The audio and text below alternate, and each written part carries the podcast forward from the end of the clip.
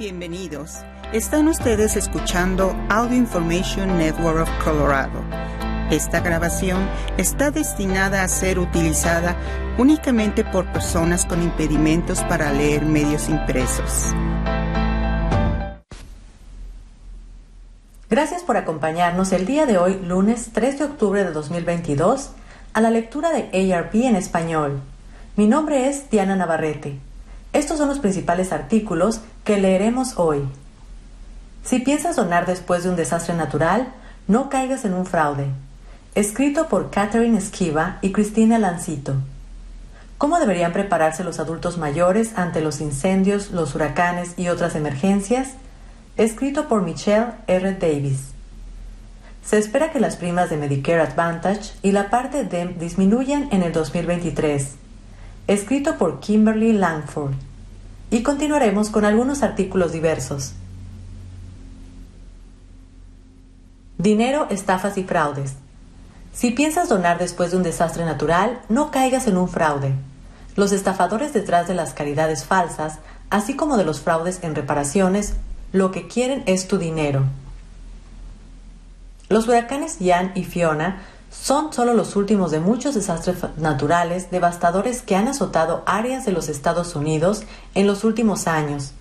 Esos eventos son lo suficientemente aterradores por sí solos, pero los sobrevivientes de tales emergencias climáticas enfrentan otra amenaza después de que las tormentas y las inundaciones retroceden, convertirse en el blanco de una estafa.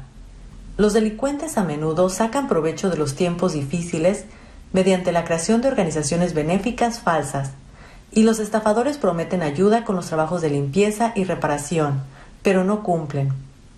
Solo en el 2021, Estados Unidos experimentó 20 desastres climáticos y meteorológicos de miles de millones de dólares, señala Kathy Stokes, directora de programas de prevención de fraudes de ARP. Cada uno fue una excelente oportunidad para los actores criminales, ya sean contratistas falsos, impostores de FIMA, la Agencia Federal para el Manejo de Emergencias, u organizaciones benéficas falsas que desvían los fondos de recuperación necesarios para sus propios bolsillos. La Comisión Federal de Comercio, por sus siglas FTC, ha emitido una advertencia a las víctimas recientes de huracanes de que los estafadores pueden acercarse a usted para limpiar los escombros, hacerse pasar por un funcionario del gobierno u ofrecerle ayuda para obtener ayuda a cambio de una tarifa. El consejo de la FTC, aléjese de cualquier persona que exija información personal o dinero por adelantado. Eso siempre es una estafa. Más consejos para evitar estafas luego de un desastre natural. 1. Si decides hacer una donación, elige sabiamente. La FTC ofrece orientación sobre cómo evitar las estafas de organizaciones benéficas falsas. Esto incluye conocer las tácticas de los delincuentes, como usar nombres similares a organizaciones benéficas legítimas y hacer muchas afirmaciones vagas y sentimentales sin especificar cómo se utilizará su donación. 2. Desconfía de cualquiera que prometa una limpieza y remoción de escombros inmediata. Algunos pueden cotizar precios exorbitantes, exigir un pago por adelantado, pero carecer de las habilidades necesarias o no tener intención de seguir adelante con el trabajo. Antes de pagar, solicite identificación, licencias y prueba de seguro. No crea promesas que no están por escrito. 3. Nunca pague inmediatamente transferencia bancaria, tarjeta de regalo o efectivo. Y nunca hagas un pago final hasta que el trabajo esté terminado y usted esté satisfecho. 4. Cuida tu información personal. Solo los estafadores dirán que trabajan para alguna agencia gubernamental y después te exigirán dinero o su tarjeta de crédito, número de cuenta bancaria o número de seguro social. 5. No le pagues a nadie para que le ayude a solicitar el alivio de FIMA. Recuerda que FIMA no cobra cargos por solicitar fondos. Si alguien te pide dinero para ayudarte a hacerlo, probablemente sea una estafa. 6. Si sospechas que has sido blanco de una estafa relacionada con un desastre, denúncialo. Comunícate con el Centro Nacional para el Fraude de Desastres, por sus siglas NCDF, utilizando la línea directa de fraude en desastres disponible las 24 horas al 866 720-5721 o a través del formulario de quejas web del NCDF en inglés.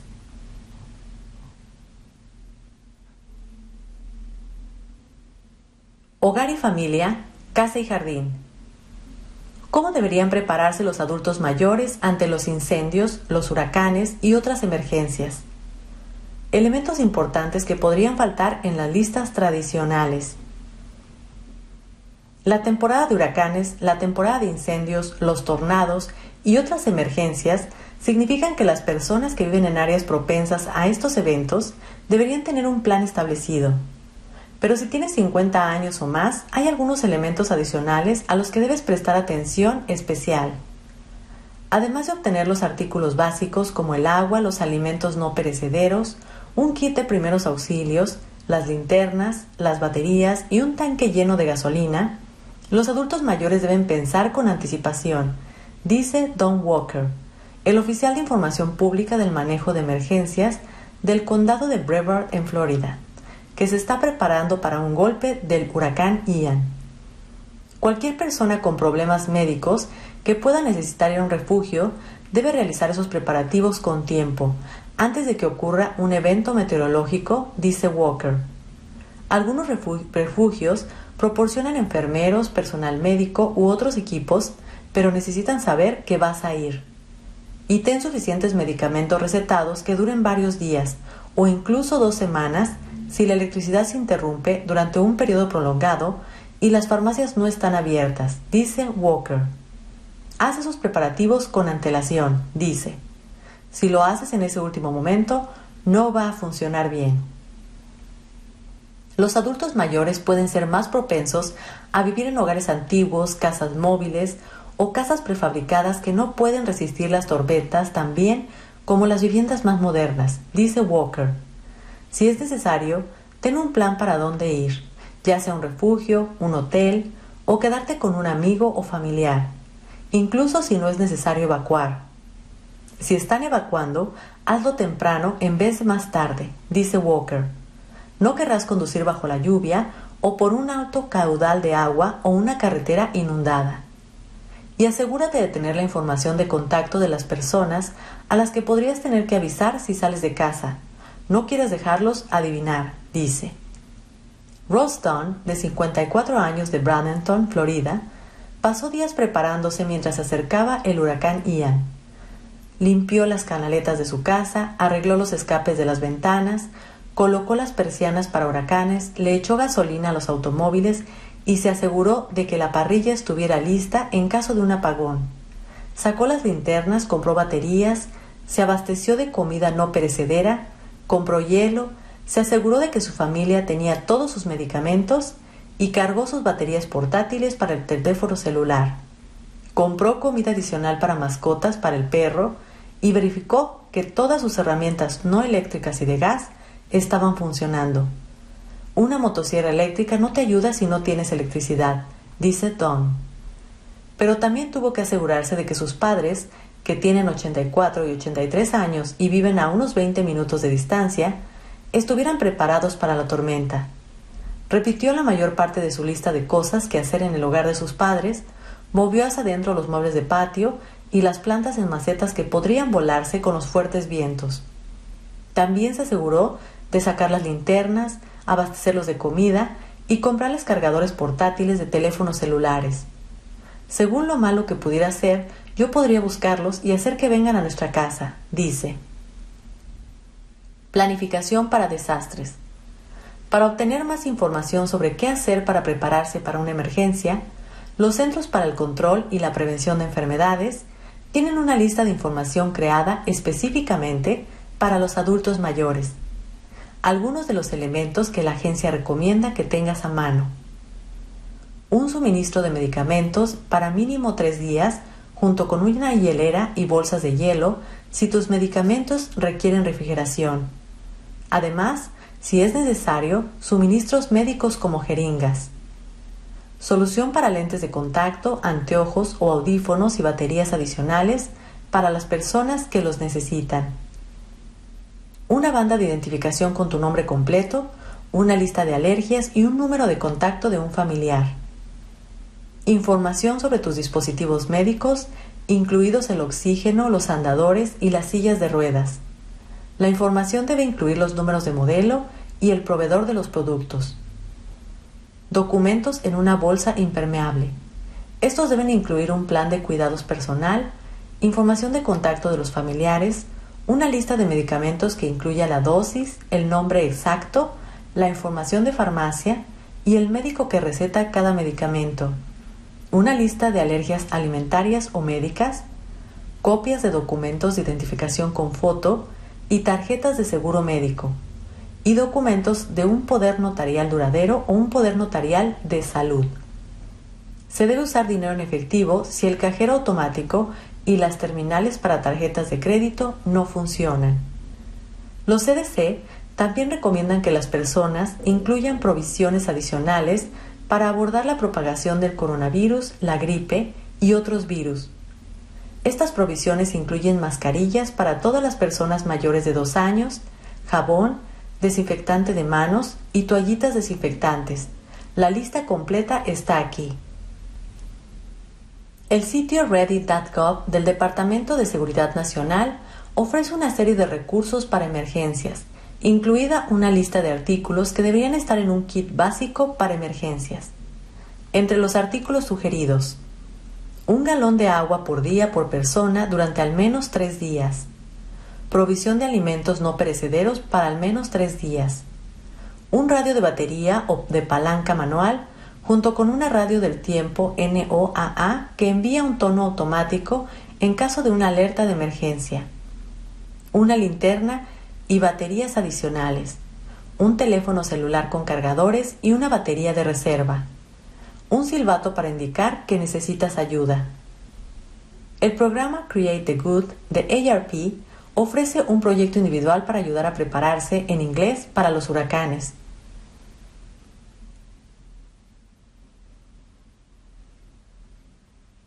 Salud, Centro de Recursos sobre Medicare. Se espera que las primas de Medicare Advantage y la parte D disminuyan en el 2023. El costo mensual promedio de un plan Medicare Advantage privado podría disminuir en un casi 8%.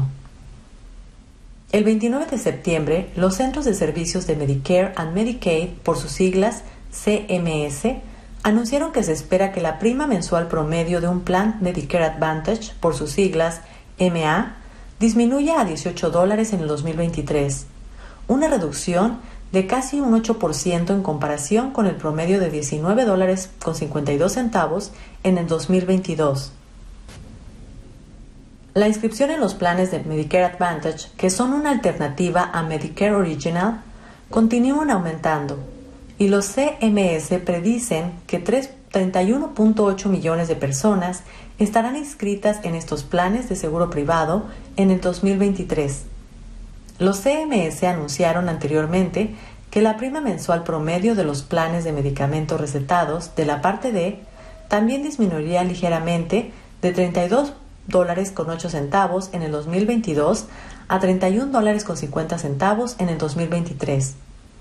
A partir del 2023, las personas con cobertura para medicamentos recetados de Medicare ya sea a través de Medicare Original o de un plan MA, tendrán ventajas adicionales de la ley de reducción de la inflación.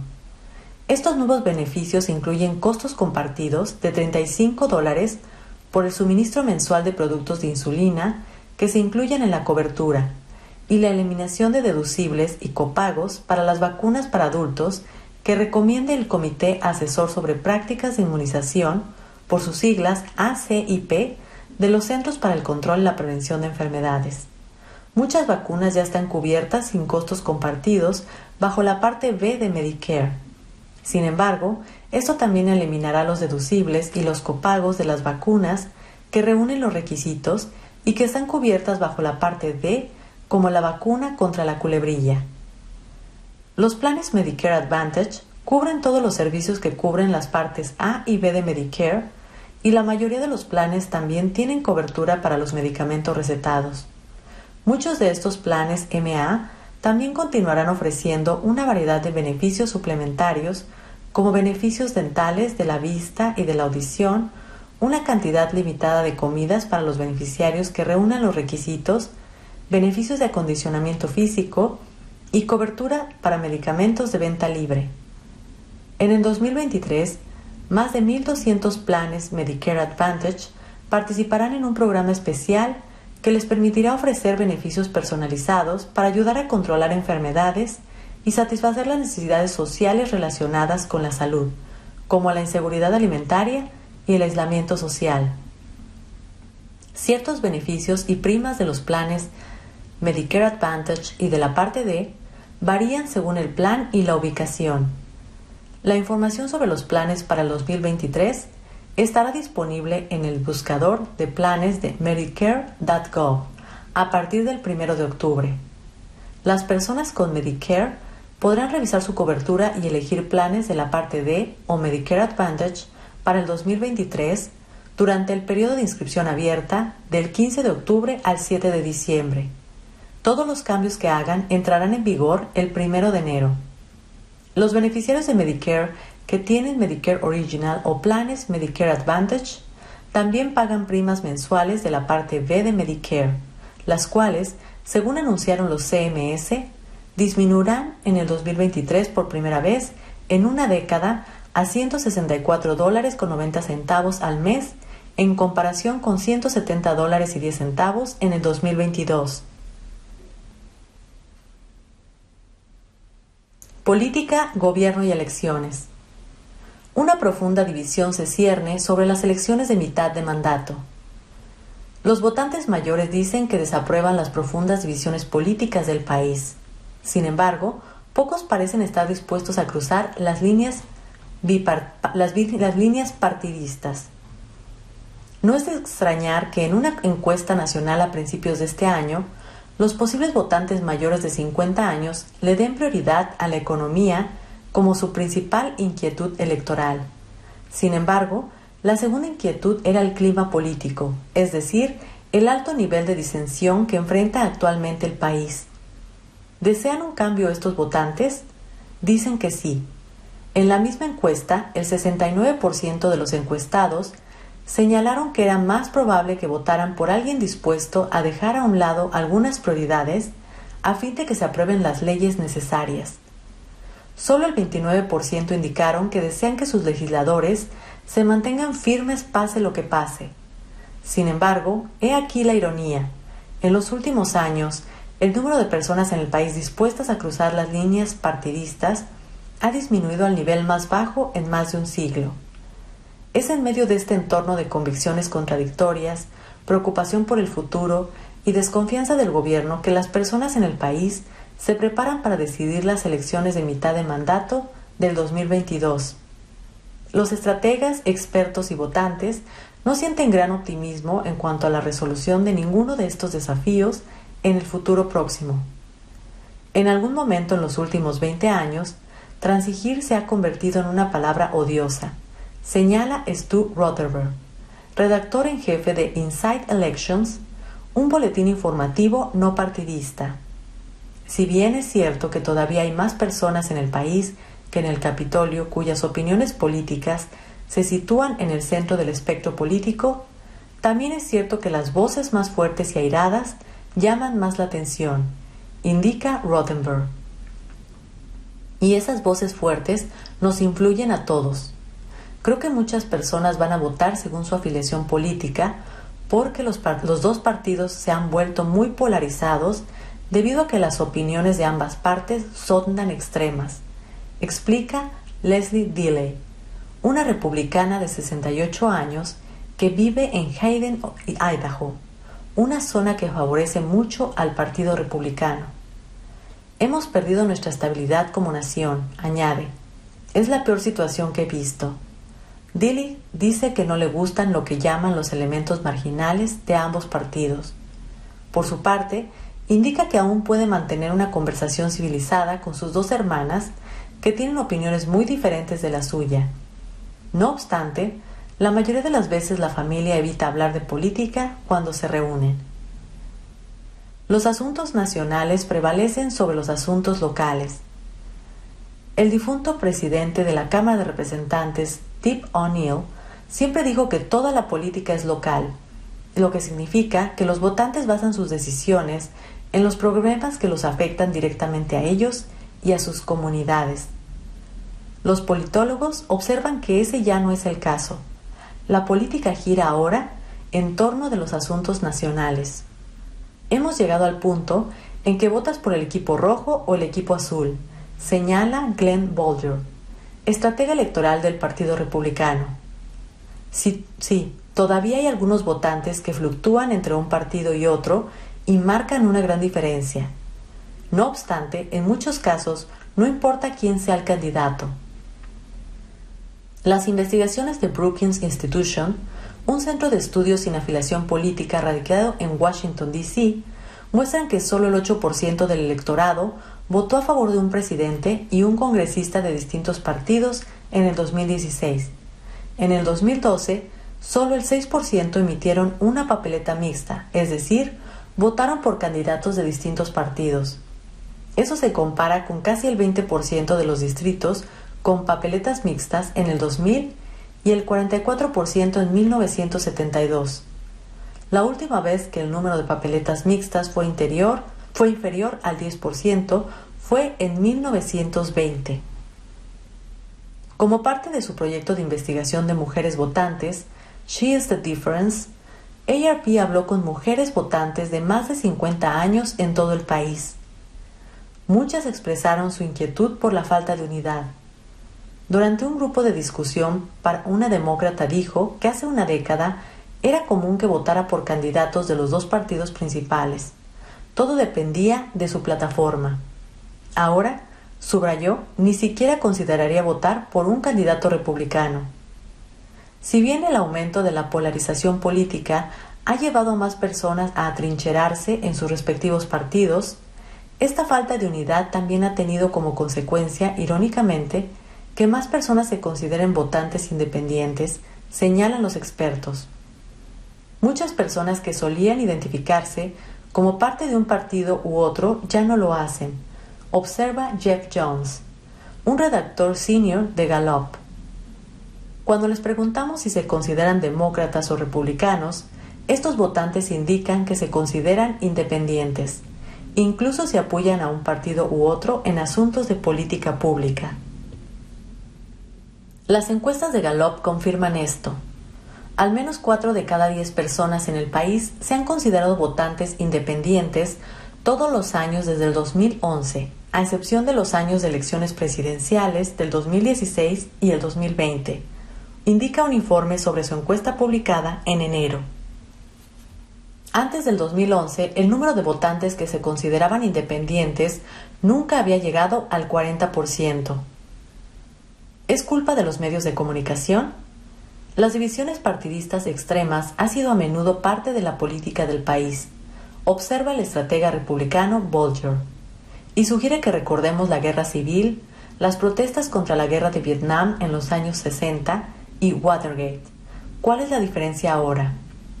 Bolger y otros sugieren que donde las personas obtienen la información, qué canales de redes sociales frecuentan e incluso dónde deciden vivir, ha exacerbado la atmósfera partidista actual. Las personas piensan que no pueden confiar en las noticias, no saben qué creer, señala Margie Homero, encuestadora demócrata del equipo bipartidista que realizó la encuesta She's the Difference de ARP. Public Agenda, una organización no partidista de investigación y participación pública, realizó una encuesta el año pasado sobre la, la división partidista como parte de su iniciativa Hidden Common Ground. Solo el 9% de los 2.345 adultos de Estados Unidos encuestados creen que la hostilidad política y las divisiones entre las personas comunes disminuirán durante la próxima década. El 42% cree que aumentarán.